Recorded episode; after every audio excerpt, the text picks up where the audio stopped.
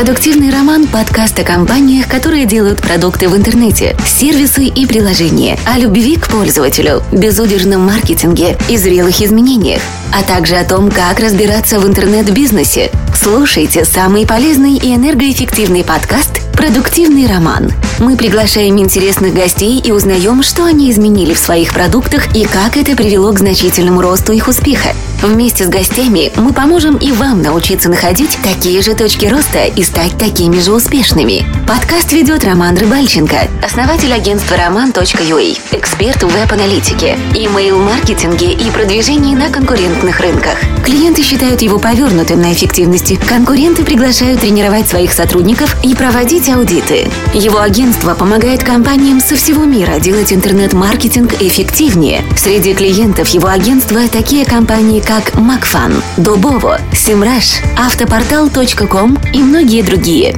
Встречайте, Роман Рыбальченко. Всем привет! У меня в гостях Артем Бородатюк из солнечного города Одессы. Это 16 выпуск э, подкаста «Продуктивный роман». И Артем известен по множеству продуктов.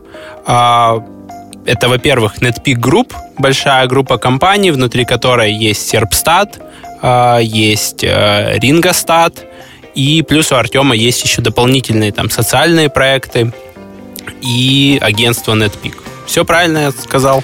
Да, всем привет, Рома. Привет, спасибо, что пригласил. Слушателям тоже привет. Молодцы, что, что слушаете подобные подкасты. Да, ты все правильно сказал. Нас в первую очередь будет интересовать а, продуктовая часть а, бизнеса, агентство у вас достаточно э, разрослось большим, 250 человек, если я не ошибаюсь, да, или даже больше уже? Ну да, все верно, 250 в агентстве работает, а всего в группе компании 350 человек. 350 человек. Сколько из них э, занимается продуктами? Ну вот, э, сейчас я вот точно тебе не отвечу, но можно так примерно прикинуть. Человек где-то 80 работают в Рингостате и Серпстате вместе. То есть там где-то 50 на 50, наверное. Компании идут очень сильно вровень. Э, и еще вот NetPeak Software это третья продуктовая компания, которая ну, там, по оборотам, по количеству сотрудников у нас э, лидирует. Там где-то человек 10, наверное. Она сейчас очень много имеет открытых вакансий. Там, если зайти на наш сайт, там очень много этих вакансий. Есть еще одна компания, которая мы не рассказываем особо подробно. Она занимается контент-проектами на Штаты. В какой-то мере тоже продуктовая компания, потому что мы делаем сайт, которым пользуются большое количество пользователей. Называется Тонти Лагуна. Ну, о ней никакой информации там в паблике особо не, не получится найти, мы не распространяемся. Вот в ней тоже там порядка 15 человек где-то работает.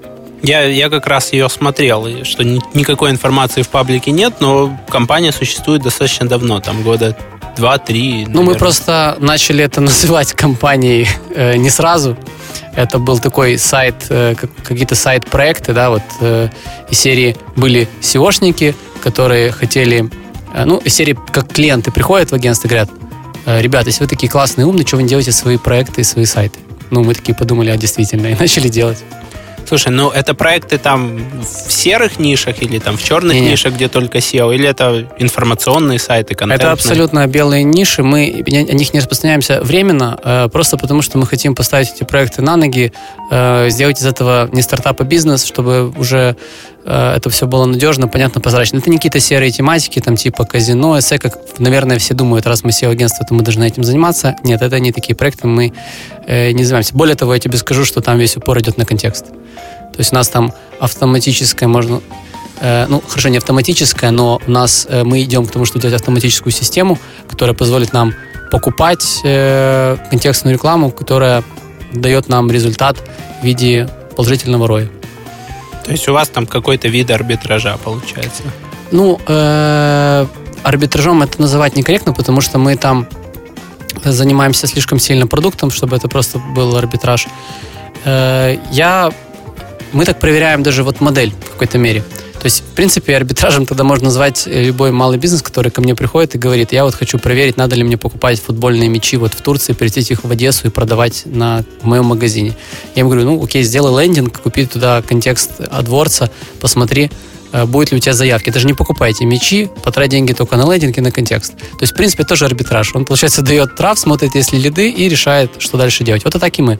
Мы сначала проверяем эту концепцию, дальше мы вкладываемся в продукт, пишем контент, развиваем этот сайт. Естественно, мы продолжаем покупать контекстную рекламу, но там нету такой простой модели, там типа э, купи, продай в том примитивном виде, в котором действует обычный арбитраж. Но мы действительно покупаем много трафика и смотрим, как он себя ведет на нашем сайте. Интересно. А сколько продукты приносят сейчас в год? А, значит, сейчас оба продукта находятся примерно вот Рингостат и Серпстат как лидеры. Они, э, мы, мы идем к тому, чтобы начать зарабатывать 83 тысячи в месяц. Это не прибыль, это доход. Это такая знаменитая 1 million annual recurring revenue, то есть 1 миллион в год получится у нас. На данный момент мы близки к, это, к этому числу. Не буду говорить конкретное число, но это уже цифра, которую мы там преодолеем через, может быть, пару месяцев. То есть мы, скорее всего, дойдем до этого. Э, но проекты оба не являются прибыльными. Ну, это, может быть, даже очевидный момент, но я на всякий случай скажу, что легко их сделать прибыльными, да, там можно оставить э, в статическом состоянии, посадить, оставить одного саппортера, одного маркетолога, одного девелопера, и это будет приносить достаточно хорошие деньги. Но, естественно, речь не идет о том, чтобы заработать там несколько десятков тысяч долларов, а о том, чтобы построить надежную, устойчивую компанию. И поэтому мы продолжаем все деньги реинвестировать, и то, что у нас появляется, мы вот сейчас очень сильно расширили в Серпстате команду разработки. Мы надеемся, что очень серьезно усилим продукт уже в этом году и будет, э, ну, я, я хочу, чтобы мы смогли догнать лидеров э, с точки зрения функционала, с точки зрения данных у нас уже очень хорошие данные, они где-то выигрывают у лидеров, где-то немного проигрывают, но это немного. Э, для такого продукта и возраста это хорошо. Поэтому мы сейчас упор делаем на разработку. Лидеров в этой нише вы считаете Semrush, Ahrefs или там только Semrush, а На данный на момент мы считаем поле. лидерами, ну, мы не говорим, да, про СНГ. В СНГ м- все по-другому, и, в принципе, этот рынок для нас просто как дом родной. Мы там развивались ну, в Украине вообще нет конкуренции. Ну, то есть, типа, есть сервстат и все. Есть, я не знаю, что еще можно использовать. Может быть, уже, кстати говоря, там в Ахревсе что-то доступно по Украине, э, но э, если сравнить, там, не знаю, два сайта, просто можно ввести розетку у нас, OLX у нас и то же самое в Ахревсе. Посмотреть, какое будет количество данных и качество этих данных. Я думаю, что мы там с большим отрывом выиграем. И э, мы, в принципе, сейчас по США очень сильно увеличили базу. Она у нас одна из самых больших. Тут нужно еще понимать, что каждая, каждый продукт по-своему работает, потому что, например, Хревс, э, у него политика в какой-то момент была, сейчас я не проверял уже, они давали очень много фраз, которые, ну, на самом деле, вряд ли кому-то будут нужны. То есть они вот такие пустышки, мы их называем. Мы делали упор на качество, поэтому по количеству, может быть, мы и проигрывали, но по качеству у нас была база почище. Поэтому лидерами э, в западном сегменте мы пока что считаем Semrush и Хревс, потому что нашими конкурентами и лидерами, потому что они работают на массовый сегмент, как и мы пока что. Но как только мы начнем работать с продажами вот enterprise, то, что называется, э, продукта, когда мы будем продавать за уже большие чеки, это будет происходить в ручном режиме, у нас уже э, придется нам конкурировать с другими немножко ребятами. Searchmetrics из Германии, Systrix из Германии, э, Bright, Bright Edge, если не ошибаюсь, ребята из Штатов. То есть немножко поменяется у нас э, те компании, с которыми мы будем конкурировать. И, ну и также нужно помнить, что есть МОЗ. В принципе, это тот продукт, у которого в прошлом году была выручка, если не ошибаюсь, где-то 50 миллионов долларов, на которую претендуют все эти игроки, потому что МОЗ как продукт, э, он не очень соответствует текущему времени, немножко устаревает, и у него есть огромная поддержка маркетинговая, у него там огромное комьюнити, доверие к продукту большое, крутая конференция, но э, я думаю, что это тот продукт, который будет все-таки увидать с точки зрения денег. Эти деньги должны пойти в том числе и нам. Мы на это рассчитываем. Ну, я скорее с тобой соглашусь. То, что происходит с МОЗом в последние там 3-5 лет, оно как-то очень странное внутри у них, даже внутри компании. Они то занимаются SEO, то не занимаются SEO, то они контентный проект, то они продуктовая компания.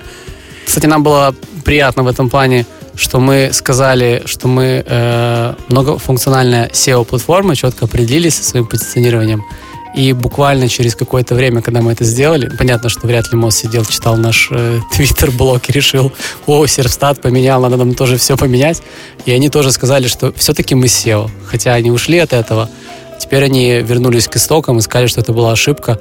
Ну, нам немножко стало э, приятно, потому что если такие ребята с таким количеством кэша, э, с таким количеством управленцев приняли такое решение, ну, наверное, значит, мы правильно его приняли, не имея там этих возможностей. Ну да, то есть они, скорее всего, получили те же результаты исследований и те же, тоже общение с аудиторией и поняли, что они тоже all-in-one SEO, да?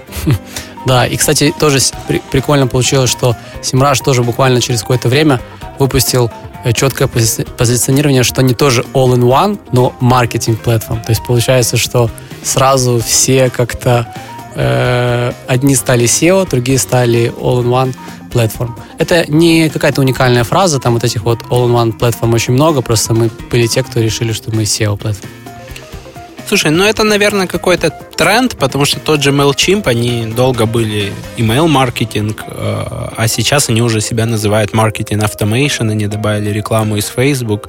То есть похоже, что так, наверное, проще той же аудитории продавать какие-то там побочные боковые продукты. Ну, в случае MailChimp, я думаю, что они пошли на поводу у тренда. Вот я когда был в Штатах, там, в принципе, тебе нужно говорить ряд слов, чтобы загорались глаза у потенциальных клиентов и инвесторов. Я после этого, когда мы говорили про Ингостат, я просто начал добавлять, что это э, machine learning, обязательно. Business intelligence. Э, business intelligence было до этого, это не сильно уже кого-то возбуждает, а вот machine learning, э, потом э, predictable, это все просто, ну вот, прям манна такая небесная. Если бы я мог еще говорить что-то про виртуальную реальность и дополненную, связанную с рингостатом, ну тогда бы я вообще там сразу все продавал. Или чат-ботов.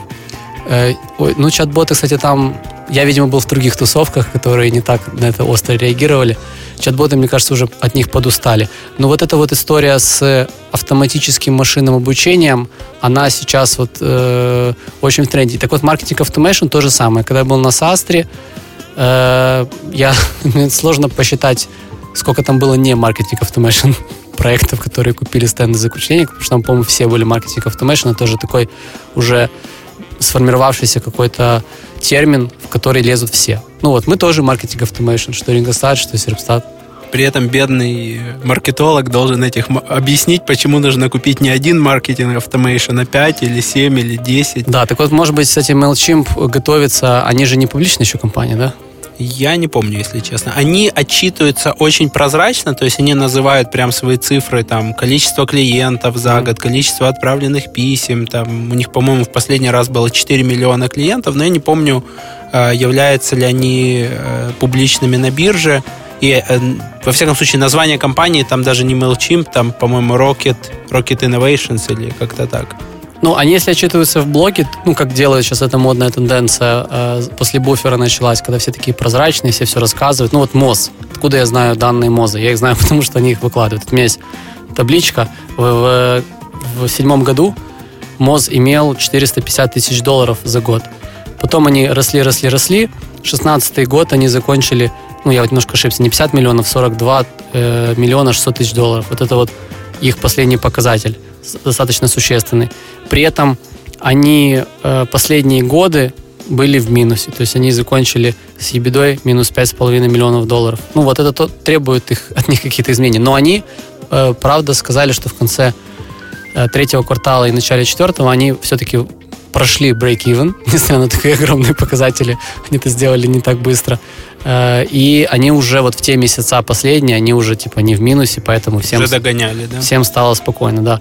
И по SEO-сервисам я, в принципе, могу тебе сказать, там по э, деньгам лидеры по мнению Ренда Фишкина, который не постеснялся это выложить, это не мое мнение, я с ним даже немножко не согласен. Э, больше всего денег зарабатывает Bright Edge, э, которым, может быть, там большинство даже не слышали. Да, в СНГ, я думаю, вообще мало кто о нем слышал. Э, я не слышал ничего, я даже, не, не, даже поленился посмотреть, потому что пока это не Enterprise у нас история. Кондуктор какой-то, кондуктор, кондуктор тоже порядка 40-80 миллионов они зарабатывают. Uh, Moz, Searchmetrics Systrix, про них я говорил, это немецкие ребята, Searchmetrics Systrix. Ну и Simrush Hrefs. Я не знаю, конечно, конкретные какие-то числа, но я так предположу, что Simrush Hrefs, э, они все-таки поменьше будут Моза. который имеет вот 42 миллиона. Мне кажется, Ahrefs, он даже более, более узкий. То есть, если Semrush и Serpstat могут использовать и SEO-специалисты, и PPC, то Ahrefs еще долго ассоциировался только с бэклинками и с э, ограниченным таким функционалом. Ну, ну чисто для SEOшников. Мы, мы считаем с точки зрения продукта, что Ahrefs э, главный наш конкурент, потому что они достаточно динамично делают внедрение, у них очень такая узкая команда, Э, мы не сильно пока что смотрим по сторонам на конкурентов. Я не знаю, как выглядит там в их глазах это, но мы пока сфокусированы на своем продукте, потому что мы явно по функционалу уступаем. Ну, такой функционал, который нужен не всем, и многие его даже не заметят. Ну, там типа аккаунт для агентства. Вот я, э, как основатель агентства NetPeak, я сейчас вынужден иметь либо аккаунты каждому сотруднику, либо один какой-то аккаунт, который все используют, да, и это неудобно. Нужно какой-то агентский аккаунт завести, где может наш руководитель отдела брать и подключать сотрудников, отключать, смотреть на их статистику. Вот это э, смотреть, что они в, да. используют лимиты для рабочих проектов, они там. Э, да, смотреть. Более того, мы хотим, чтобы это все превратилось в определенные метрики вообще даже вот уровня э, осведомленности специалистов. Вот мы даже у себя делали и делаем иногда срезы, мы смотрим, кто у нас из сотрудников использует. И мы один раз очень расстроились, это было где-то полтора года назад, когда увидели, что менеджер использует Серпстат более активно, чем э, это делают SEOшники. Потому что менеджеры готовят там КПшки, делают какие-то отчеты, срезы. И мы очень даже расстроились. Но сейчас ситуация поменялась. У нас есть э, SEOшники, которые вообще безбашены. Там у нас для NetPeak отдельные условия, и открыто API бесплатно. Они там делают столько запросов, что они там целое агентство заваливают крупные, то есть э, по, по своему объему. Иногда, правда, мы видим, что не совсем э, ну, мы иногда не совсем понимаем, зачем так много и так часто. Иногда вот кажется, что из-за того, что API условно бесплатные для них, им все равно. И они они просто... не оптимизируют запросы. Да. Скажи, э, вот у вас выросло там под боком как минимум, наверное, три или даже больше продуктов. Часть из них вы уже там успели похоронить. Но не всегда же вы проверяли идеи с помощью там лендинга, да, как мы называли э, ранее про арбитраж. Как еще ты и команда понимали, что э, идея годная, в нее надо вкладывать время, силы, или там ты принимал решение, что вы в эту сторону начинаете рыть и работать, да?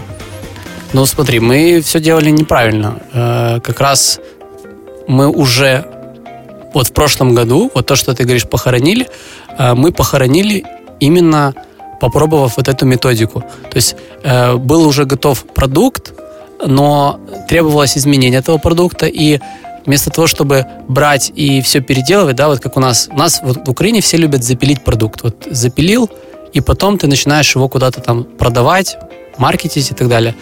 Э, мы поняли, ну я когда вот был в Штатах, все, что я там делал, это я встречался, общался и учился, э, я понял, что нужно продавать то, чего нету. В принципе, я, я вот реально так расстроился, это же очень очевидная штука. Ты берешь, э, продаешь, ты все равно, когда продаешь, ты же не берешь и сразу такой, вот смотри, если ты мне не веришь, как все работает. Ты сначала пока рассказываешь, типа, а какая идея, зачем оно надо, показываешь скрины. Человек не хочет вообще туда заходить даже. И ты, когда это все делаешь, спрашивается, а нафига вообще нужен сам продукт? Э, то есть ты не продашь э, с точки зрения принятия каких-то денег, потому что ты не, ну, не обманешь э, клиента. И ты, в принципе, не обязан обманывать. Ты можешь сказать, что у меня альфа-версия, мы сейчас ее пилим, мы можем сделать это, учитывая какие-то ваши потребности, что вообще думаете, надо или надо. Поэтому мы как раз похоронили проекты благодаря тому, что начали делать правильно. Мы взяли и начали продавать вот эту уже доработанную идею, начали ее продавать американским. Почему американским? Потому что, ну, то есть я, скажем так, придумал такую небольшую методологию, которая явно э, была придумана до меня, но я как бы к ней вот пришел своим путем. Э, берем самых требовательных ребят. Ну, это штатовские ребята, у них там все есть практически, у них там все развито. Нет смысла пытаться запилить что-нибудь такое, что будет тут возбуждать СНГшных пользователей, потому что никто не запустил, например, на СНГ какую-то штуку. Это типа как Grammarly. То есть они не делают свой продукт на СНГ. Вокруг э, исправления ошибок на, на русском, да? Да, э, хотя э, они могли бы. И сейчас кто-нибудь такой возьмет, запилит продукт на э, СНГ, все будут им пользоваться, а потом они такие, ну, пойдем теперь в Штаты. А в Штатах Grammarly. Ну, типа, что ты уже будешь делать? Типа, дорого все это продвигать. Поэтому мы берем американских пользователей. У нас есть четкая аудитория целевая. Ну, вот стартапер, да, он такой понимает, вот это моя аудитория. Он там взял свои слайды, сделал, там, естественно, пару миллиардов он претендует отжать на рынке. Рынок вообще обычно 100 миллиардов, не меньше.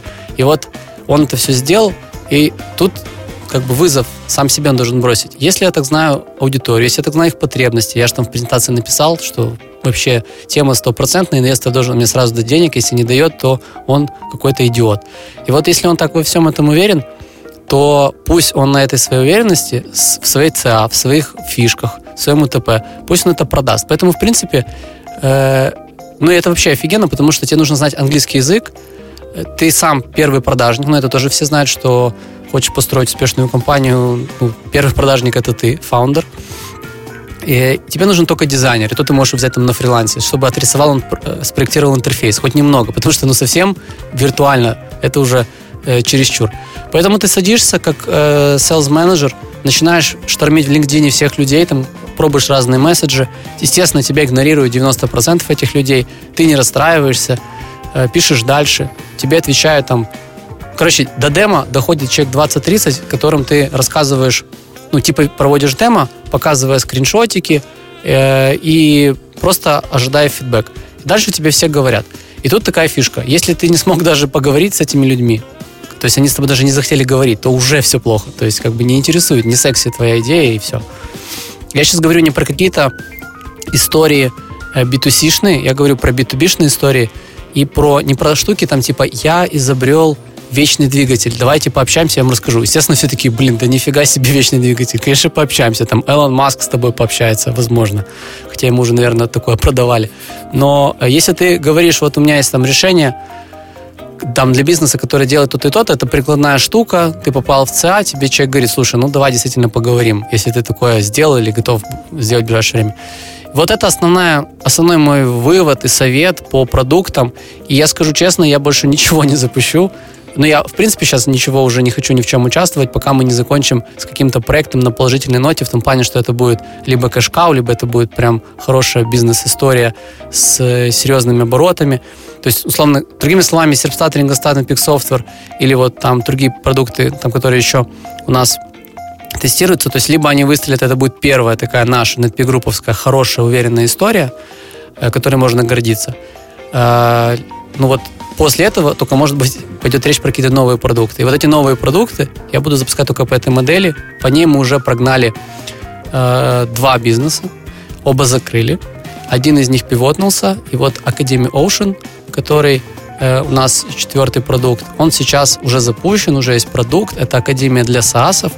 И они в, тихо, в тихом режиме, без какого-то там маркетинга, пиара и, и кипиша, они спокойно себе общаются с потенциальными клиентами дают о себе знать и продают уже, правда, готовый продукт, потому что до этого они смогли продать идею.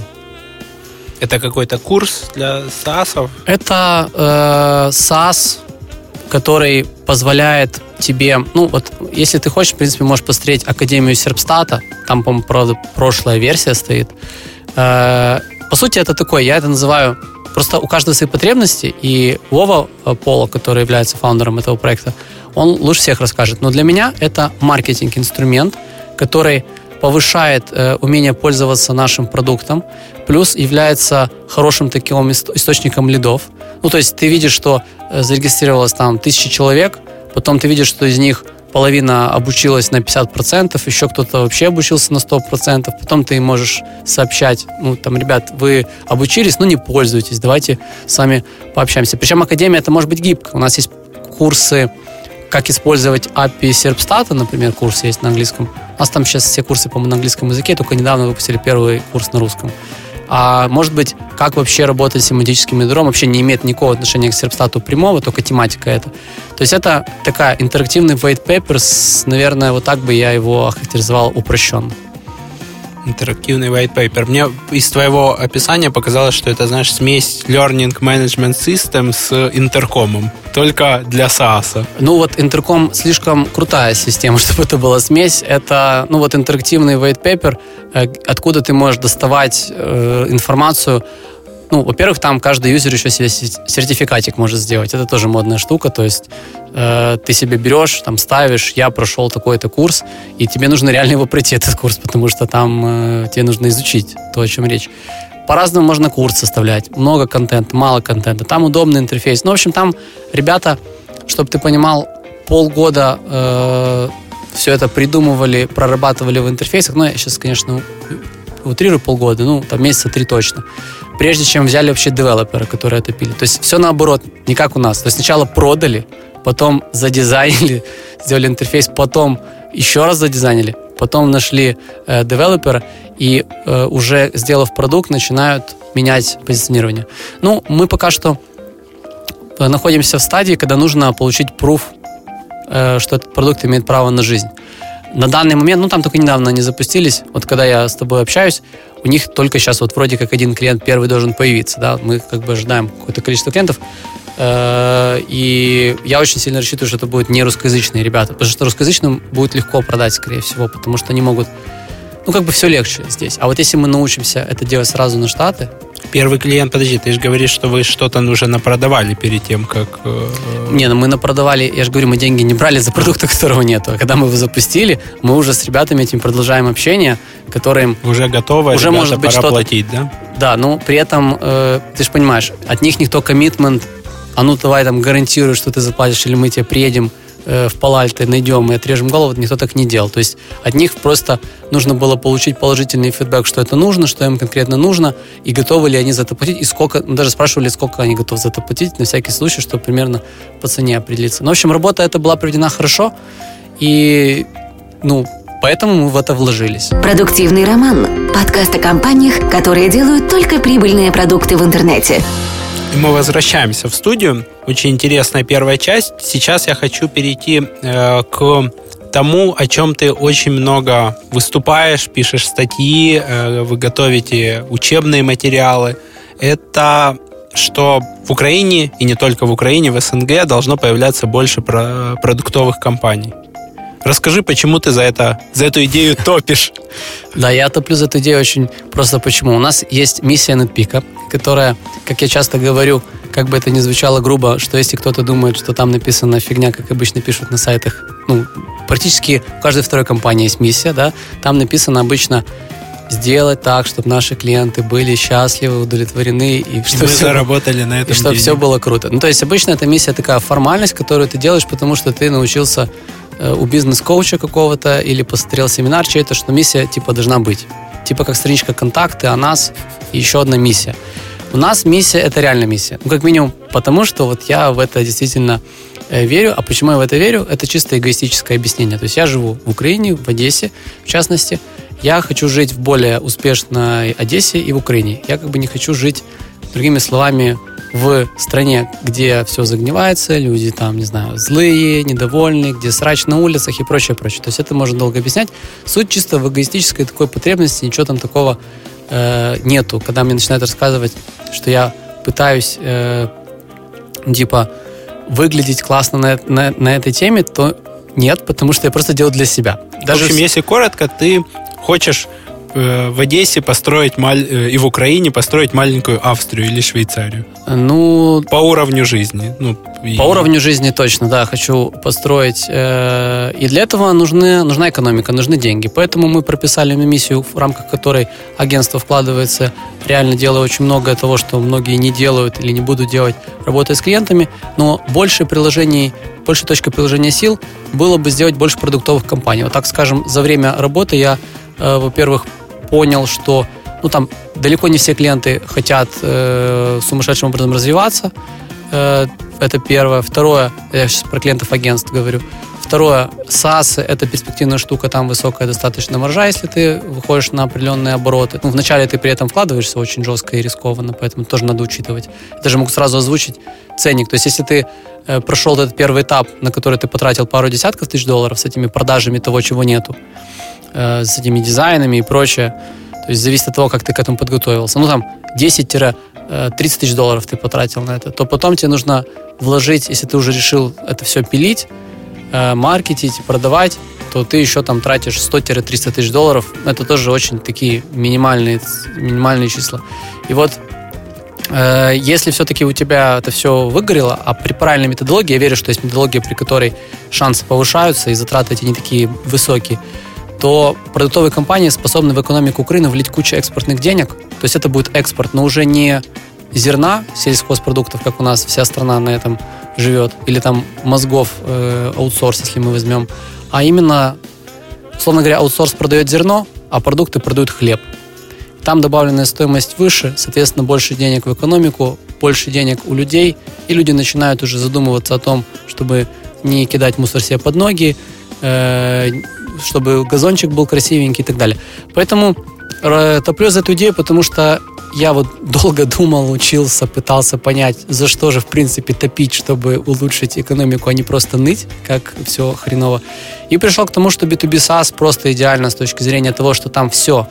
Ну, в SaaS очень похожие процессы. Я могу процесс из сервстата перенести в рингостат, он там будет на 90% такой же, соответственно, я могу масштабировать и делать много продуктов.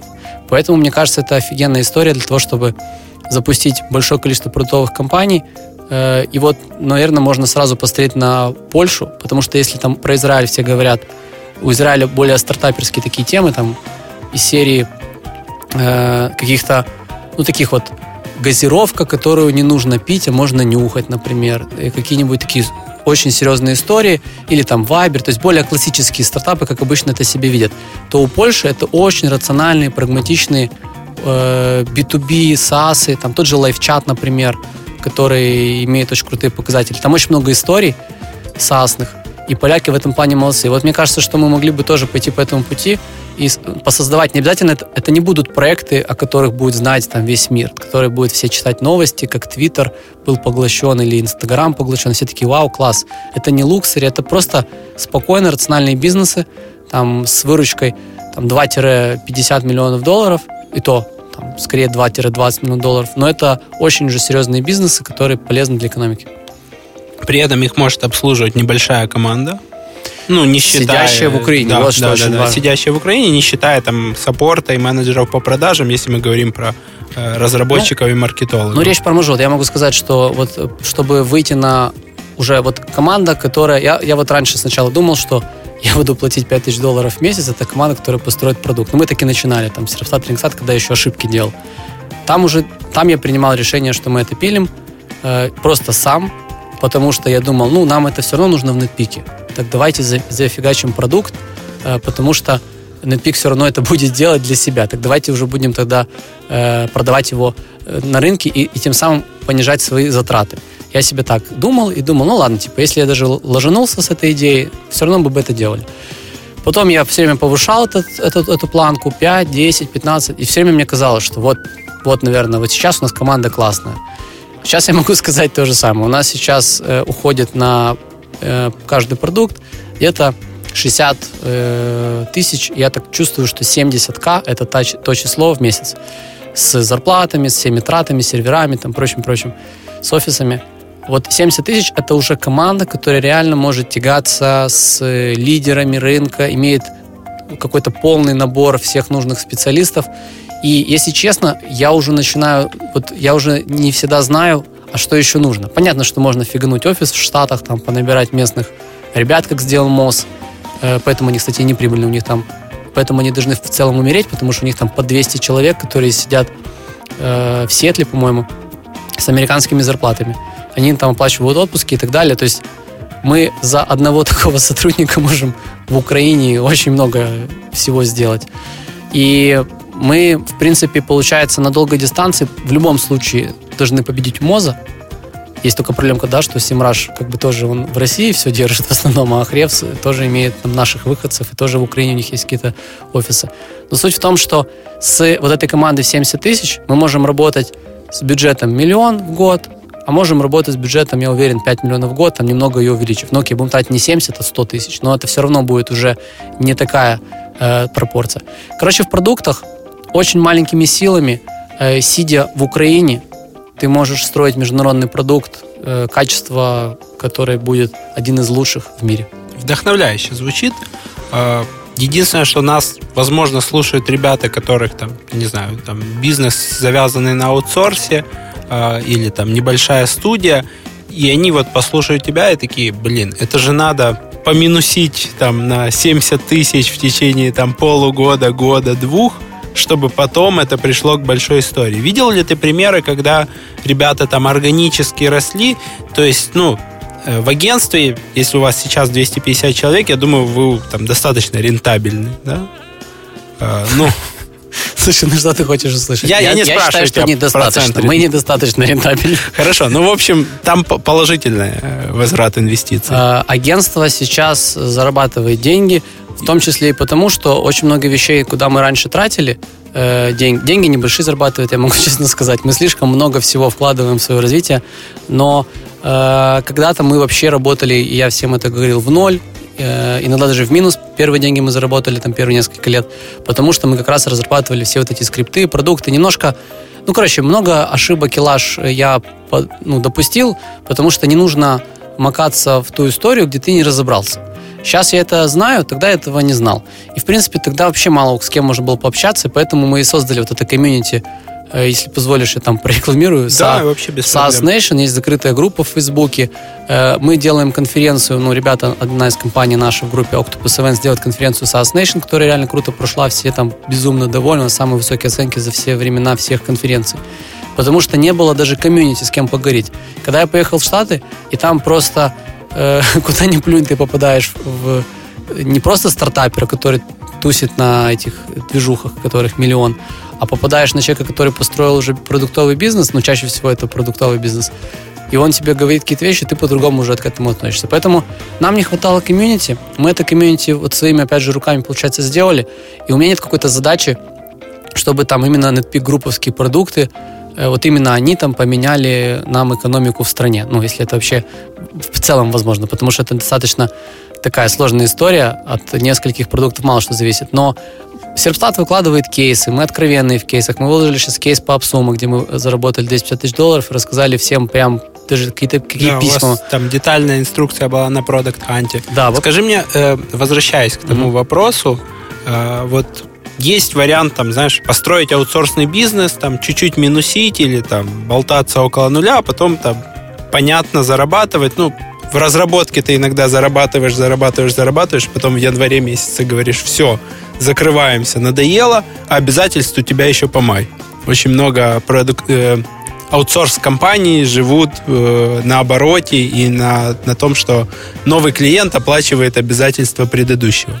Угу какая должна быть мотивация вот э, аутсорс компании, и есть ли там вообще промежуточные пути, когда там они не обязательно минусят 2-3 года и, и, и вкладываются, а планомерно растут, и там это начинает приносить какие-то деньги. Или там, ну, это длинная история, и надо действительно иметь рядом построенный бизнес. Ну, я расскажу свой э, опыт. Значит, смотри, я, когда говорю вот эти 70 тысяч, это не значит, что нужно с первого месяца начать их тратить. Это как бы вообще бессмысленная история. Мы все проекты у нас держатся, Рингостат и Серпстат, но это как бы очень ограничивает, конечно. Но мы сказали так, вы можете работать минус 10, минус 15 тысяч в месяц.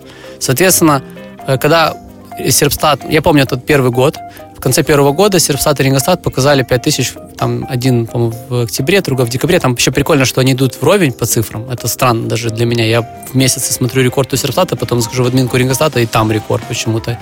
Так вот, они сделали 5 тысяч в конце э, первого года, когда там работали, они там что-то на парт-тайме. У них был вообще только он один, там Олег и Саша, и программисты, то полпрограммисты какого-нибудь. Э, все, мы начали работать так, что они могут тратить там плюс 10 тысяч. То есть, условно говоря, органический рост, как раз мы и юзали его. Получается, компания растет, траты растут, и все это продолжается дальше и дальше. Но это медленно. Поэтому аутсорсерам я могу посоветовать, ну, во-первых, я думаю, что все аутсорсеры Э, они подустали от сервисной истории. Вообще сервисная история, да, она там безопасная, условно, потому что тебе дают живые деньги, ты на эти живые деньги уже покупаешь товар прогеров. Но она безумно, мне кажется, скучная и не очень как бизнес перспективная. Ну, там, я не говорю сейчас про грантов. Гиганты, это, конечно, другая история. Они могут себе многое позволить. Но э, все устают, и вот ошибка аутсорсера — это начать что-то делать там из серии, вот у меня есть свободных три прогера, пусть они пилят вот эту мою идею. Вот это вообще ни хрена так не работает, я уже объяснил, почему. Надо сначала эту идею пробовать продать. Если уже и брать кого-то на part-time, то берите продажника с дизайнером, скажите ему, чтобы он пытался что-нибудь придумать, что он продаст, и это было бы... Я, я вот рекомендую э, ориентироваться на B2B SaaS. И вот аутсорсеру не обязательно вкладывать э, эти деньги сразу. Можно, в принципе, э, начать вот этого 5К в месяц, посмотреть, что оно принесло, ну, там, окей, выделить потом девелоперов каких-то, даже, может быть, на портайме, портайме, посмотреть, что это работает, и потом уже постепенно перетекать в продукт, как получилось у меня. У меня получилось это не по плану, но этот, э, это можно сделать планом, что ты аутсорс оставляешь кому-то вести, чтобы генерировать какие-то деньги, которые ты же вкладываешь в продукт. Потому что продукт — это перспективная, действительно история. И продукт это более масштабируемая история, и приятная чем, история. чем сервисный бизнес. Ну, то есть ты смотришь, вот Серпстате, я смотрю каждый месяц, у нас даже вот когда-то, э, допустим, у нас в феврале была рекордная выручка, это без обсума мы считаем, э, и потом в марте чуть просели. Ну, типа, типа ты такой расстроенный, потому что что это вдруг мы просели, мы же росли. По MRR выросли, а по ревеню просели. Э, и но при этом ты смотришь, у тебя выросло количество юзеров, которые пользуются этим модулем, этим, у тебя сократилось количество дней между оплатами, то есть у тебя там LTV растет, то есть у тебя все меряется, в продукте же офигительно все меряется, ты можешь э, кайфануть от того, что у тебя все измеряется. Когда ты предоставляешь услугу, там у тебя менеджер что-то не то написал в письме, ты об этом никогда в жизни не узнаешь и вообще не понял, почему у тебя клиент отвалился. В продукте все прозрачно, потому что все онлайн. Продуктивный роман. Твой подкаст в этом стремительном мире интернет-бизнеса.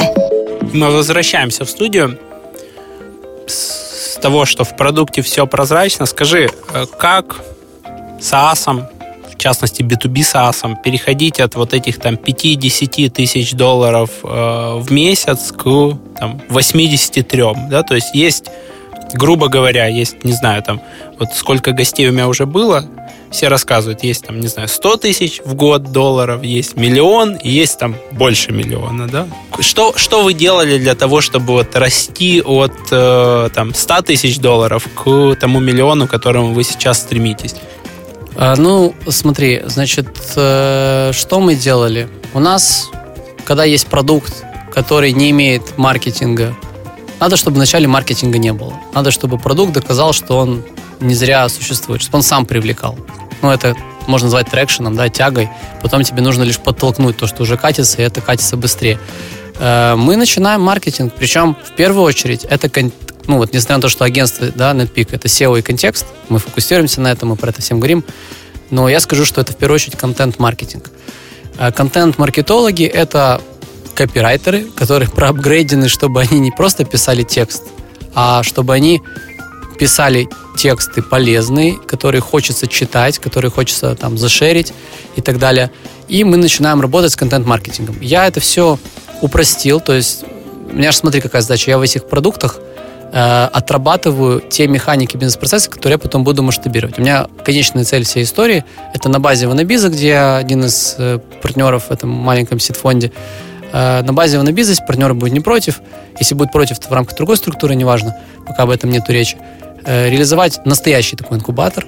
И этот инкубатор не который просто дает какие-то лекции, а который дает тебе, кроме денег э, этих лекций, дает тебе людей, которые уже обучены делать определенные действия, которые внедряют тебе процессы, и которые там за полгода, за год трансформируют компанию. Потому что вот именно в этом месте примерный провал, то, что ты говоришь. В принципе, все примерно доходят до десятки, до двадцатки. Дальше вот перейти до миллиона, это, ну, это сложно. Э, почему это сложно? Потому что тебе нужно... Ты был стартапом, ты привык работать там по-стартаперски. У тебя процессов, скорее всего, нифига нету. Твой прогер делает вдохновленно то, что ты ему говоришь, сидя рядом со столом, э, когда ты ему говоришь, давай работать там по итерациям, со скрам, а вот тебе тим лид, а вот тебе еще там что-нибудь, это как-то сразу может демотивировать его, а ты боишься это делать. Ну, короче, надо делать бизнес из стартапа, и это не все готовы пройти. И многие фаундеры на этом загибаются. Вообще, в принципе, человек, который смог э, макнуться в такую историю, если он не имеет какого-то предпринимательского опыта, ну, допустим, как это было там у нас, да, вот Олег Салмаха, например, Саша Максимюк, они просто офигенные специалисты, один в SEO, другой в аналитике. И вот они, будучи просто крутыми специалистами, да, не предпринимателями, они начали строить бизнес. Это достаточно сложно, когда ты решился на это, у тебя там определенный склад ума, а потом тебе говорят, вот раньше ты там в хаосе был, ну, а, он, а ребята реально, если бы они в хаосе не были готовы, я бы на их месте не был бы готов. Потому что тебе говорят, иди пили бизнес, но тебе ничего, короче, кроме прогера, ну, делай все сам делай сам, что хочешь. А потом говорят, а теперь давай построй бизнес из всего, что там вы напилили. Короче, это сложно. Я могу советовать дать один, это прочитать книгу Джейсона Лемкина From uh, Impossible to Inevitable, ну, типа от невозможного к неизбежному. Собственно, она про то, как... Там, правда, про, по-моему, 20 миллионов идет речь. Но там просто идеальная книжка, еще и на очень четком англи... на английском языке. Не знаю, на русском, наверное, нет ее. На Амазоне можно купить там за 8 баксов. Это самое лучшее руководство вообще по бизнесу, я считаю. Кстати, по поводу продуктов, почему мне нравится еще тема продуктов, потому что я считаю, что это высший пилотаж. Вот построение продуктовой компании – это высший пилотаж по бизнесу, потому что сделать лидера в мире очень сложно будет практически в любой нише. Если ты смог сделать лидера, ты прошел, во-первых, все пути, там компания много трансформироваться раз будет от стартапа к бизнесу первого, скажем так, вида, потом второго, потом совет директоров. Ну, многие вещи еще предстоят нам пройти. Э, короче говоря, эта книга очень сильно помогает правильно ко всему относиться. Я бы сказал, что она может ускорить доход до миллиона. Ну а в целом вы должны делать ну, я не буду сейчас повторять, да, что продукт это самое главное. Это действительно, я считаю, самое главное. Хотя за продукт не я вот отвечаю у нас в Серпстате. Э, но этот продукт, если не уметь продать, не уметь замаркетить, ничего не получится. То есть никто не будет знать, какие вы классные. Поэтому маркетинг – это номер два, если так вот выбирать, то первый – это продукт, второй – это маркетинг. Причем маркетинг – это контент-маркетинг, потому что это очень дешево и эффективно. При этом ты контент-маркетологов на SaaS Nation поделил на две группы, и для меня, я тебе честно скажу, это было открытие, потому что я пытался в рамках нашей структуры Роман Юа впихнуть это в одного человека, да, ты поделил их на внешнего и внутреннего. Внутренний, который готовит материалы, там, чаще всего для публикации у себя на площадках, а внешний это больше тот, который договаривается с партнерами, с внешними площадками. Я пытался это впихнуть в одного человека, и оно никак не впихивалось, потому что человек либо хорошо пишет там детальные тексты, да, либо он хорошо договаривается. Если он пишет детальные тексты и договаривается, то он чаще всего предприниматель.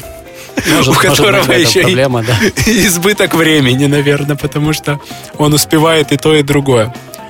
А, как, расскажи нашим слушателям, кто не был на SaaS Nation, как устроена система мотивации и вообще работа контент-маркетинга, то есть э, мы в принципе там понимаем, что контент-маркетинг по каналам дает там SEO, дает там набор базы email маркетинга, дает какие-то там демо-триалы, э, соцсети и так далее. С точки зрения генерации контента, с точки зрения там системы мотивации людей, как это должно быть устроено по твоему опыту?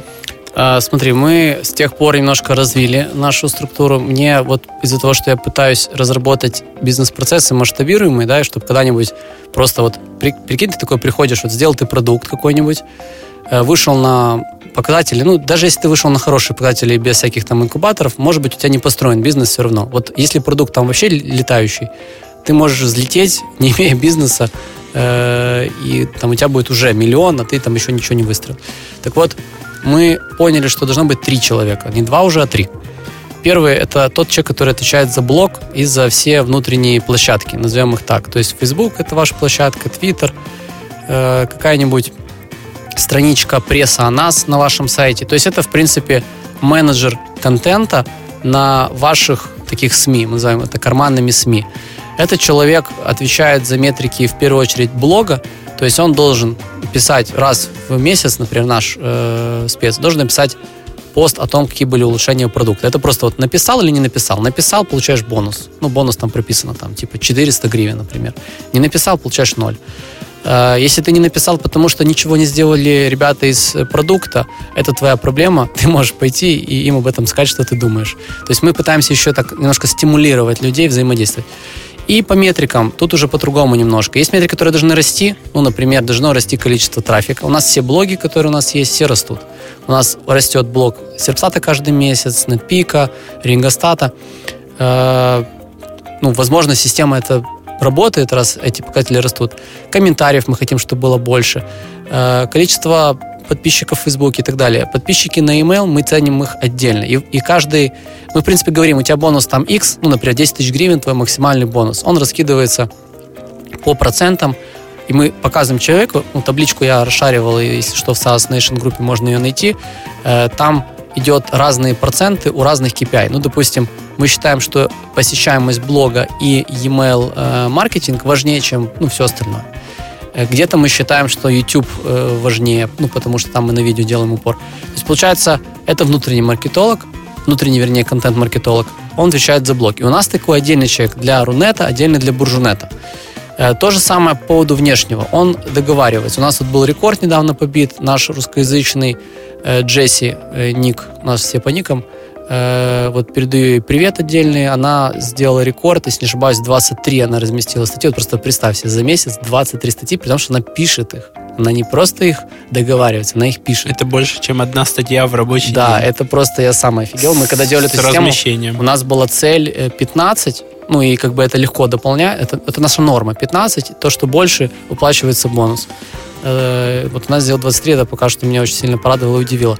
Э, Англоязычный наш э, специалист чуть хуже показывает результаты, но тоже там 10-15 размещений он делает. Это тоже неплохо. Мы сейчас мы постоянно с этим работаем, потому что там так получилось, что индусы с ними очень легко договариваться. И получается, мы, мы там ввели ряд ограничений, что это нельзя, это нельзя. Но мы как бы тупанули и не сказали, что нельзя у индусов. Поэтому, условно говоря, наш специалист может легко нашу систему против нас повернуть Сломать. размещая все у индусов. И третья новая профессия, о которой я не говорил, это специалист по скрытому маркетингу. Это не значит, что он сидит и пишет, какие мы классные, это значит, что он отслеживает все упоминания релевантные нашей тематики и э, говорит о том, ну, заходит туда и, и оставляет какой-то комментарий. Не всегда это получается сделать, то есть там примерно треть э, информации такая, что можно ставить какой-то комментарий, который касаться будет каким-то образом серпстата. Вот это три такие профессии, которые у нас четко выделены. Чем вы мониторите упоминания? Ну, я не думаю, что это лучший инструмент. Это Mention.com пока что мы используем. Ну, он всех э, Он- наших он, очень хороший. удовлетворяет. Я не знаю, вот я не изучал. Я просто когда я... Я тестировал там всякие Google Alerts, Яндекс Блоги. Единственное, что я не тестировал всякие Enterprise решения а-ля Юскан и так далее. Ну, я не знаю, может быть, они уже не Enterprise, но, в общем, как-то у меня там дальше демо какого-то не дошло.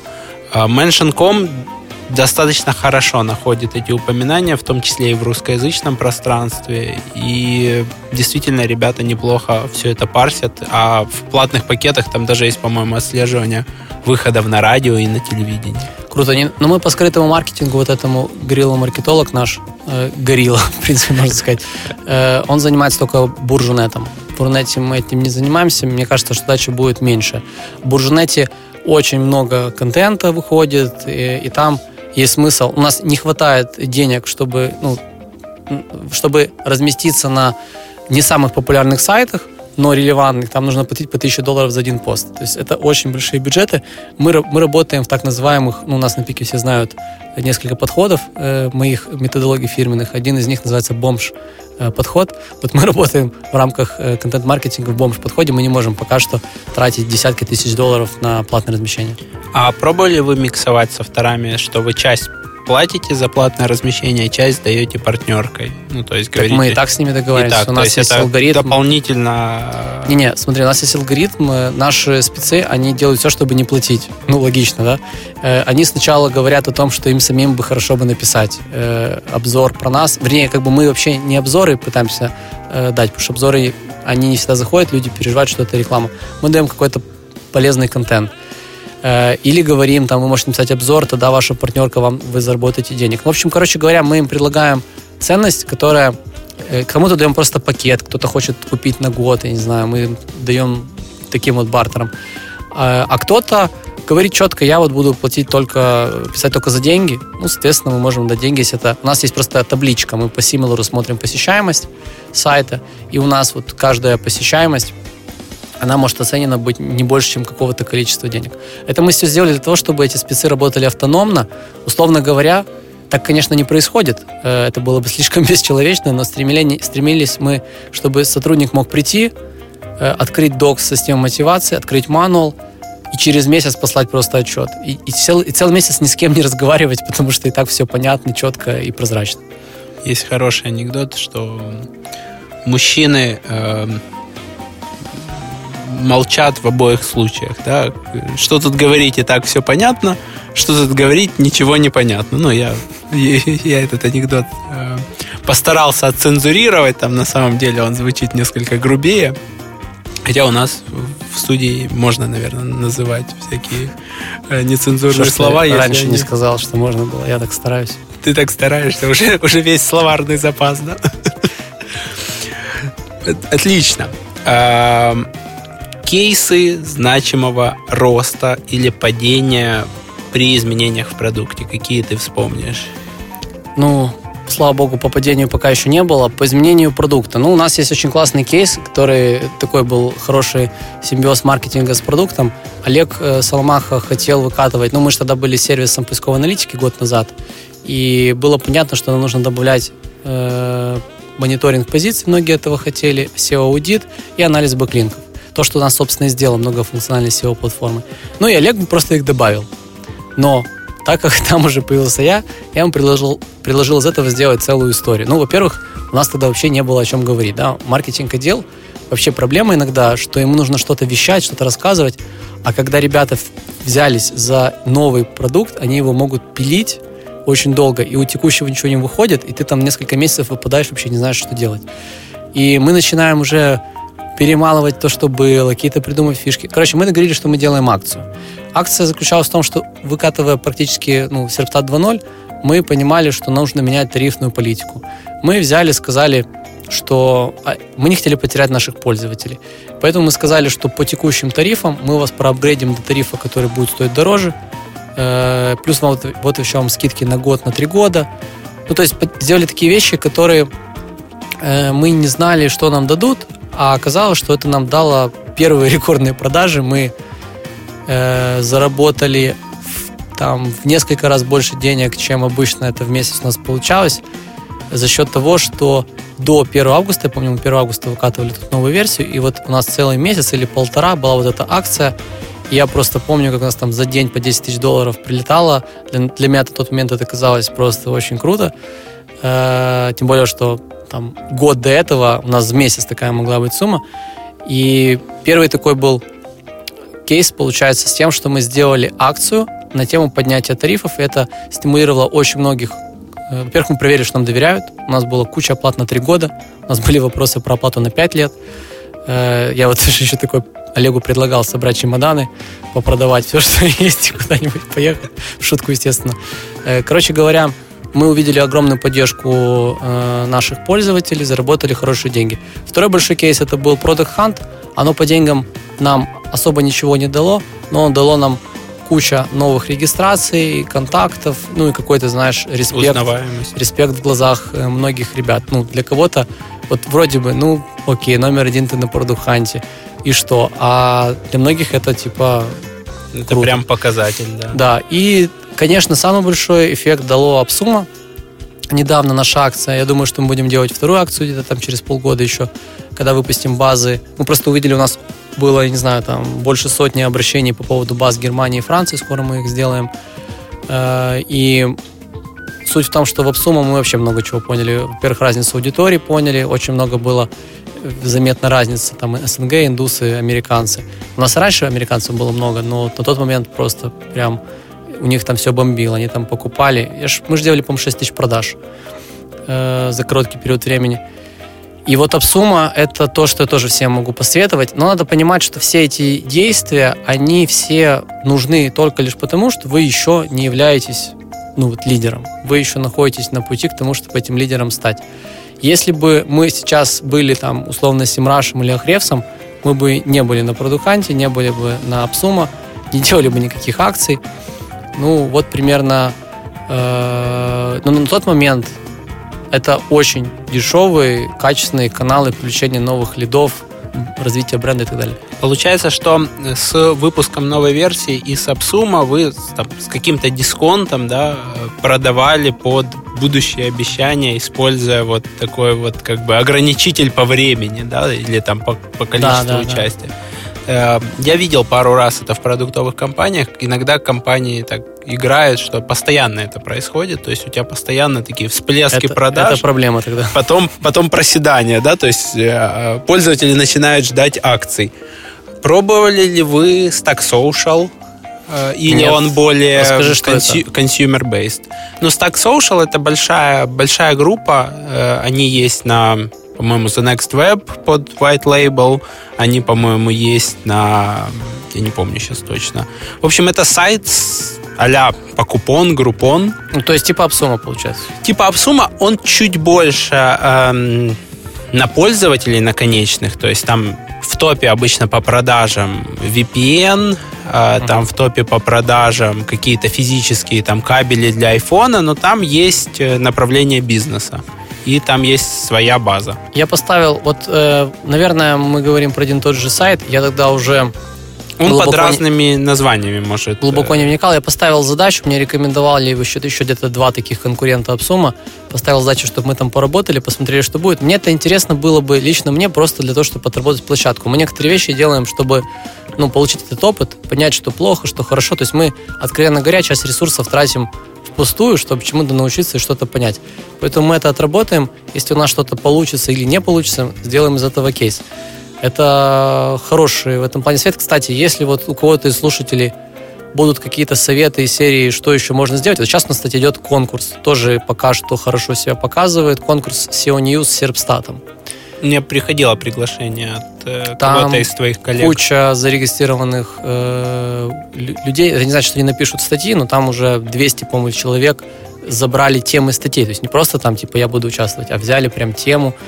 Э, тоже посмотрим, что это даст. Если это будет хорошо на СНГ, мы это запустим на Штаты. Там тоже вот вроде бы все запускаются на продуханте, многие идут на Апсума, но вот мы, у нас вот благодаря нашей команде крутой в Серпстате, вот Жене, э, Женя Лата в этом плане молоток, они прорабатывают детальки, всякие нюансы, и у нас получается, вот как сказал Макс из Promo Republic, вот мы делаем все то же самое, что и вы, но у вас что-то что вы знаете, потому что у вас это все заходит и получается круто.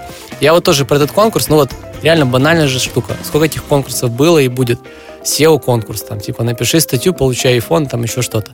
Но наши подошли к этому серьезно, и пока что эта штука летит и показывает себя хорошо. Посмотрим. У нас цель — это 40 статей в блогах частных, то есть не агентские э, участники, потому что агентства тоже могут участвовать, а 40 частных статей, которые выйдут с полезным контентом, где будет упомянут серпстат. Там не нужно писать, какой серпстат классный, там надо просто сказать, что я участвую в конкурсе, и все.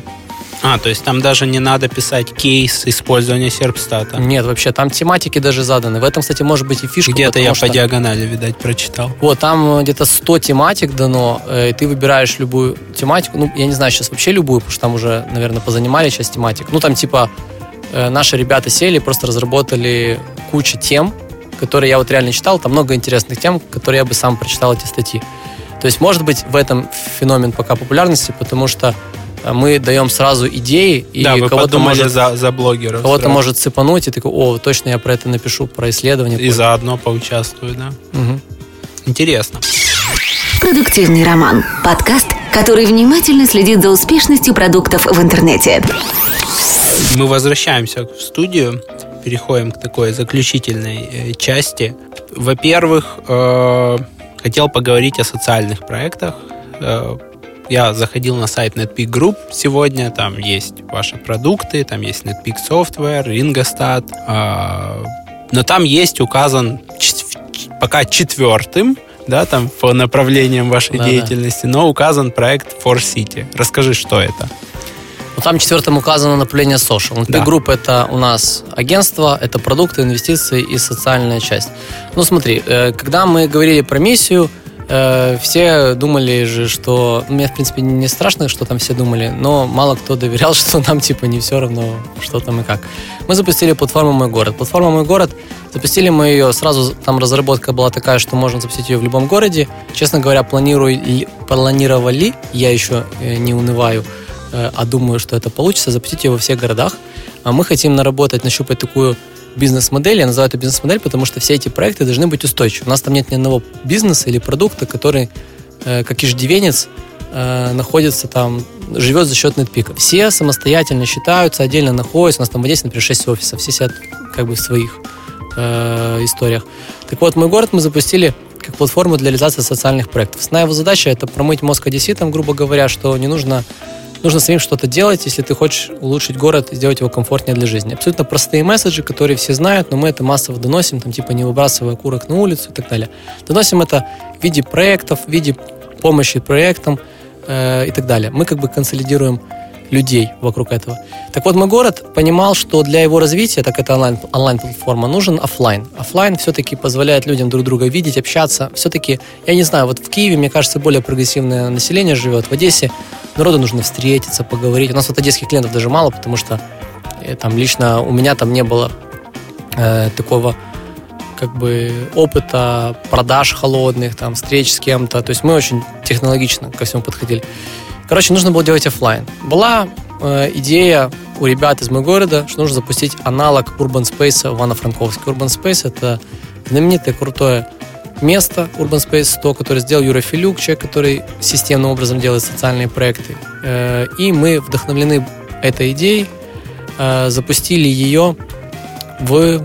Короче, начали работать с 1 апреля 2016 э, года. Суть — это ресторан. Ресторан Фасити, он уже открыт, канатный 27 Э, всех туда приглашаю. Это ресторан, запятая, кофейня, запятая, бар, коворкинг и лекторий. Все вместе. По сути, это новый формат. Называется, мы это назвали городское пространство. Э, когда мы изначально говорили, мы говорили, что это только ресторан, но нам повезло с помещением. Там офигенное помещение со своей историей. Там мы сохранили там в рамках ремонта э, лепнину, сохранили плитку, которая там была. Туда, когда заходишь, сразу понимаешь, что ты находишься в старом старинном здании. И ресторан это самый главный двигатель бизнеса, потому что суть этого проекта в том, что 300 э, одесситов, и не только одесситов, на днях с основателем присоединился Витя Карпенко, SEO профи, твой коллега, например. Э, у нас есть э, э Ярослав из э, Мирофокса, который там управляет рядом вещей. У нас, короче говоря, там на самом деле... Радислав Гандапас, по-моему. Да, Гандапас есть, но это как бы я... Но он одессит. Да, он одессит. Хотя живет у нас, давно в Москве. У нас очень много не одесситов, очень много уехавших одесситов, э, которые стали основателем. Что стать основателем? Это, по сути, отдать тысячу долларов как членский взнос безвозвратно, никаких инвестиций там мы не вернем, и все это делают для того, чтобы этот проект появился. Мы на данный момент собрали из 300 основателей 220. Часть основателей э, дали беспроцентный кредит, чтобы мы смогли открыться. Потому что, в принципе, мы должны были ждать, но мы уверены, что как бы мы соберем, они постепенно основатели доходят. Многие еще думали, что мы не откроем, украдем. Но я как один из организаторов э, могу сказать, что я много узнал, что можно сделать с этими деньгами и зачем. Я очень много узнал, зачем мы это делаем. Э, моя любимая версия, что мы отмываем деньги со вторым организатором, это Саша Яковенко, э, молодой и очень успешный предприниматель, который такой self-made. Э, просто было смешно, потому что обвинять, что мы с Сашей отмываем 300 тысяч долларов, рассказав про это всему городу и собирая Слушай, всех. Ну это, это, это очень странные люди, потому что ты можешь зарегистрировать э, СПД на второй группе и сказать, что ты там на базаре напродавал, заплатить за это да. небольшое количество налогов, и все. И тебе не надо даже будет ни перед кем отчитываться, откуда ты взял эти деньги. Просто, просто... просто очень, я же говорю, это очень смешная фишка, потому что э, начать орать об этом на весь город, что мы... Привлечь внимание. Это да, и потом отмыть. Теория это, заговора. Это очень смешно. Ну, в общем, мы очень многим людям э, я думаю, внушили уже надежду, будем ее внушать, потому что основная задача ресторана, он открыт официально с 19 мая, э, тестовый был открыт чуть раньше.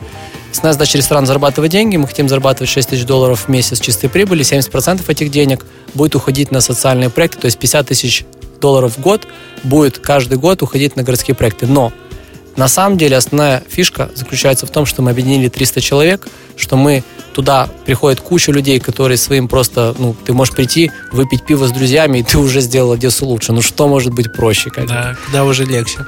Слушай, мне очень понравилось, я смотрел ваш видеоролик, что вот эти 70% э, прибыли, которые уходят на Одессу, что они уходят на неадресные, на неадресную помощь, на неадресную благотворительность. Потому что я приверженец как раз неадресной благотворительности. Безусловно, жалко конкретного Васеньку, Петеньку или там Марию Ивановну, но ты понимаешь, что там твои ресурсы ограничены, и ты не можешь помочь им всем.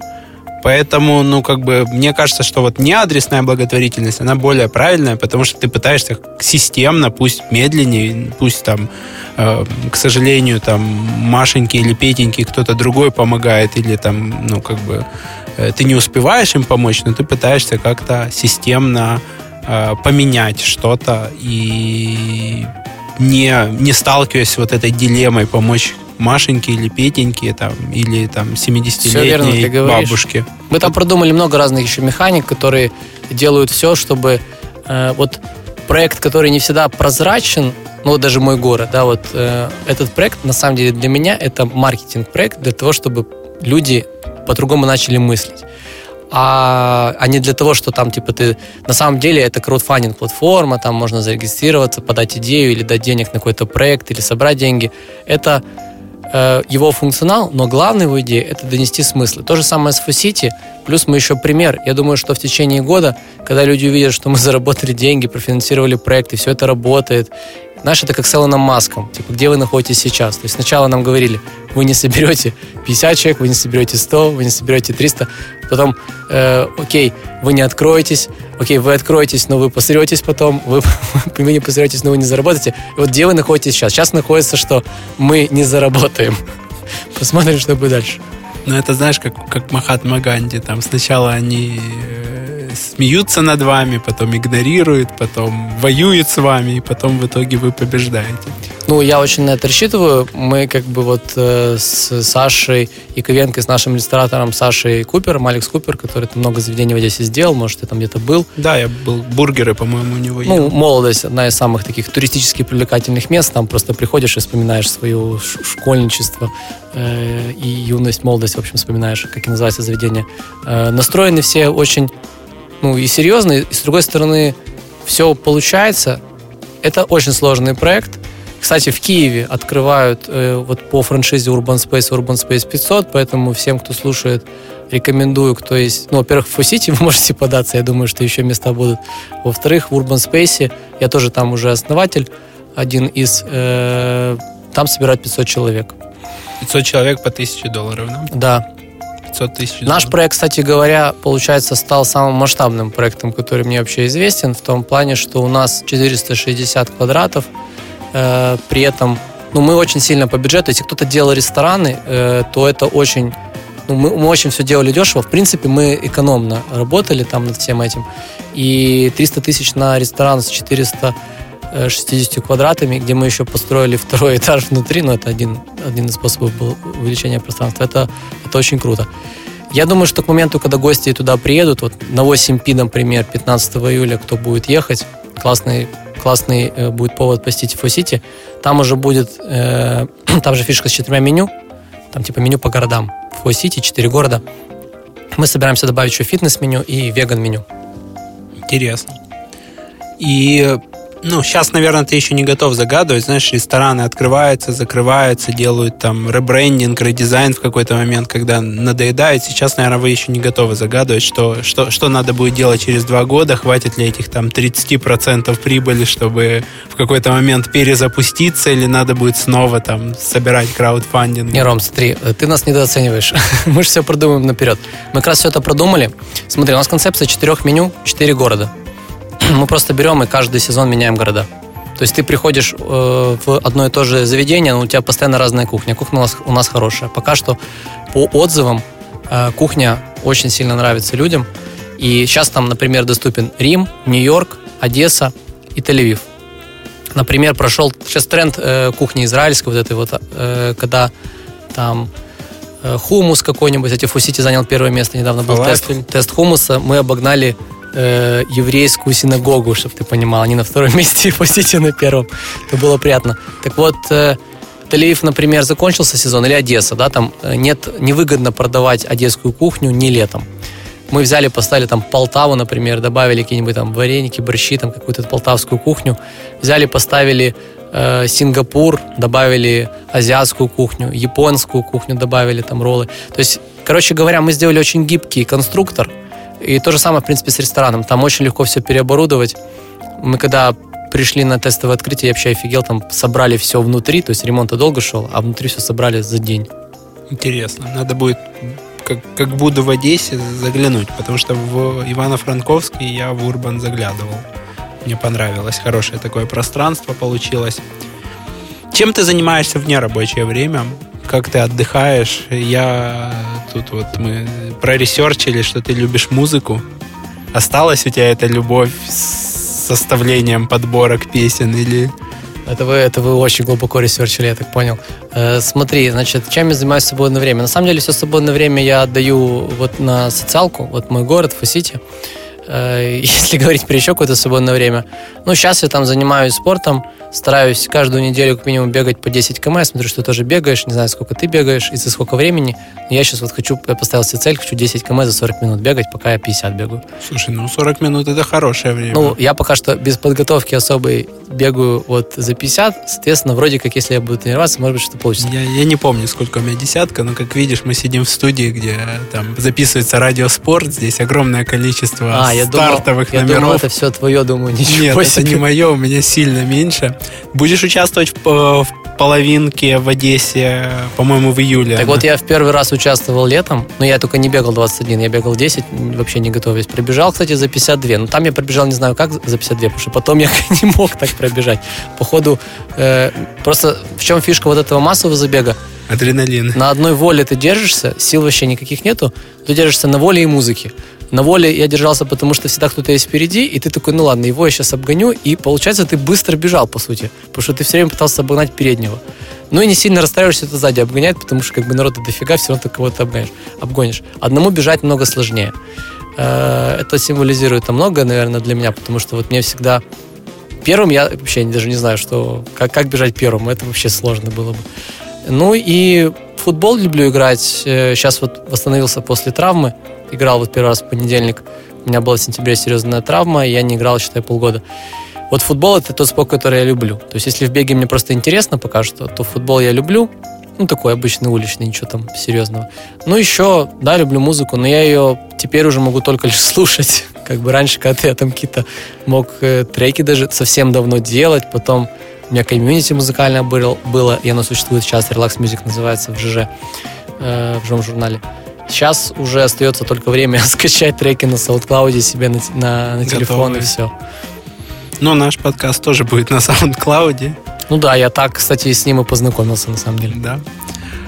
По, по бегу я тебе рекомендую там не, не, не загонять себя. 40 минут это хорошая скорость, но надо следить за пульсом. Есть еще беговые клубы, там как бы веселее, потому что самому, самому не так. Сам, сам себя ты так не, не, не накачаешь, как сегодня у тебя такая программа. Там вот как 4 меню у вас в ресторане, да? Там, там также. Ты пришел, сегодня горки, завтра фартлик, послезавтра длительная, послезавтра восстановительная. Там, и вот это все меняется, и организм по-другому э, привыкает к этому. Я не помню, сколько я пробегаю десятку. Я помню там полумарафон за час 46. Десятку где-то около 54 минут, может быть. Я никогда ну, там, не, не мерил именно десятку. Мне еще в беге просто, знаешь, проблема, и вот почему я думал 21 бежать, тогда-то я 10 бежал. Мне просто лень бежать медленно, а сил, чтобы бежать быстро все 21 у меня нету. И Слушай, получается... ну там, там с 5-7 километра там наступает такое трансовое состояние, ну лично для меня, то есть это на ходу.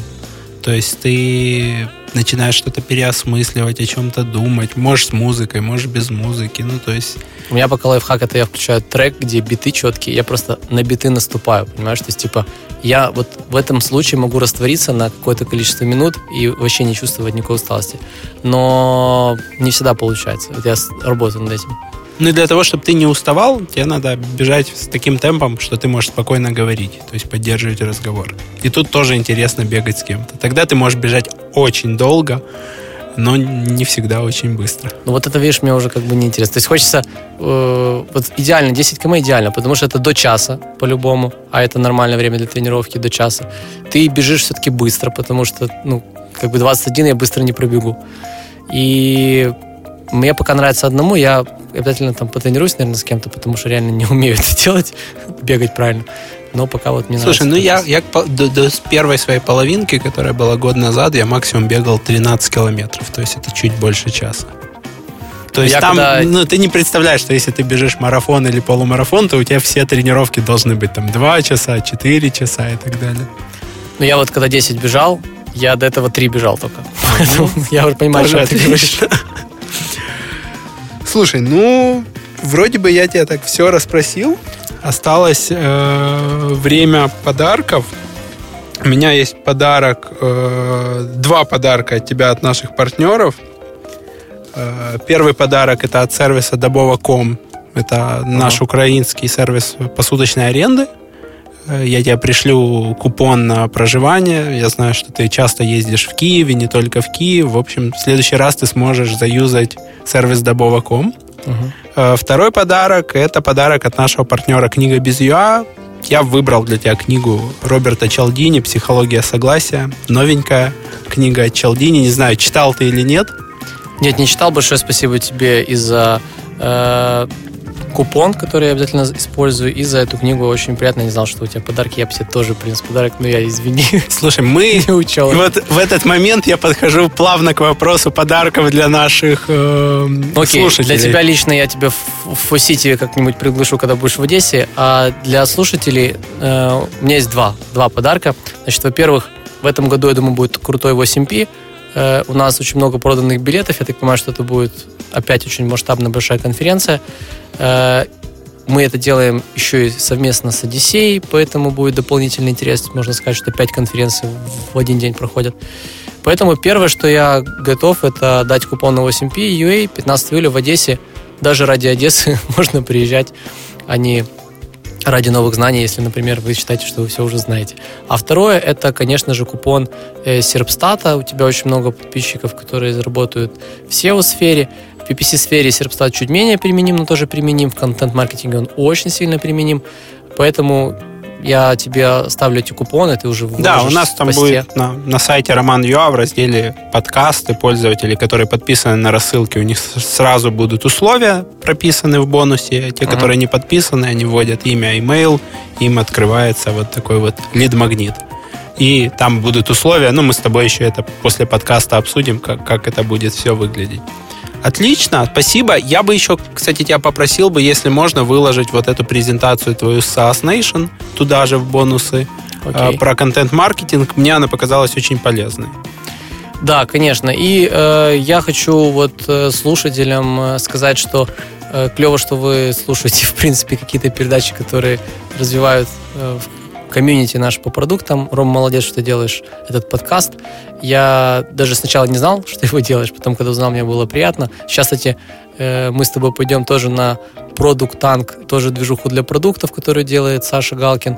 Э, в офисе Грэмерли сегодня будет. То есть получается, что, как видишь, что это движение развивается. Саша э, Галкин у нас, кстати, тоже зимой был в подкасте. То есть... то есть я к тому, что движение развивается, нельзя сказать, что кто-то влияет на это больше и меньше. Главное, что мы это все делаем. И я вижу, вот сегодня общался с Мишей, Миша сказал, что какой-то э, предприниматель поехал на SaaS Nation, послушал про SaaS и решил делать продукт. Вот это то, чего Слушай, это отлично, оно начало витать в воздухе. То есть вы начали делать конференцию SaaS Nation. Я принял решение делать подкаст, потому что это интересная тема, и потому что, ну, в маркетинге нам, в принципе, там понятно, в каналах маркетинга, вот в том, как растить и, и делать продукты, понимания меньше. А куча людей рядом, которые там уже были или которых я там приглашаю, там а, вот в Днепре буду я снова приезжать, то есть там еще запишу подкаст, плюс мы по скайпу начнем записывать для того, чтобы больше расширять географию. Оно витает в воздухе. Ребята начали Product Tan делать, вы SaaS Nation, и это отлично. Это говорит о том, что через 2-3 года, наверное, в нашей стране будет сильно больше продуктовых команд, сильно больше публичных продуктовых команд, и не только в нашей стране, а вообще в русскоязычном пространстве. Потому что мозги людей, которые там говорят на русском, белорусском, украинском, казахском, грузинском, они очень интересные. То есть я уверен, что э, вот, вот такие люди, они могут тягаться на международных рынках и могут делать что-то что большее, когда небольшая команда может обслуживать весь, весь мир и приносить в экономику своих стран – улучшения и окружающий мир улучшать. Так что спасибо и вам за то, что вы делаете. Да, спасибо еще раз тебе. Всем э, пока. И если какие-то будут у вас кейсы, э, которых хотите рассказать, всегда знаете, что можете написать блог NetPeak, мы с радостью выложим. Потому что я считаю, надо делиться знаниями, мы это делаем по максимуму и призываем всех остальных делать так. Спасибо, ребята. Оставляйте комментарии под подкастом на SoundCloud, на Роман.ua, оставляйте отзывы в iTunes. И до новых встреч! Пока-пока! Подкаст «Продуктивный роман» о компаниях, которые делают продукты в интернете, сервисы и приложения. Подписывайтесь на новые выпуски на сайте roman.ua в разделе «Подкасты». Ставьте 5 баллов в iTunes и рекомендуйте друзьям.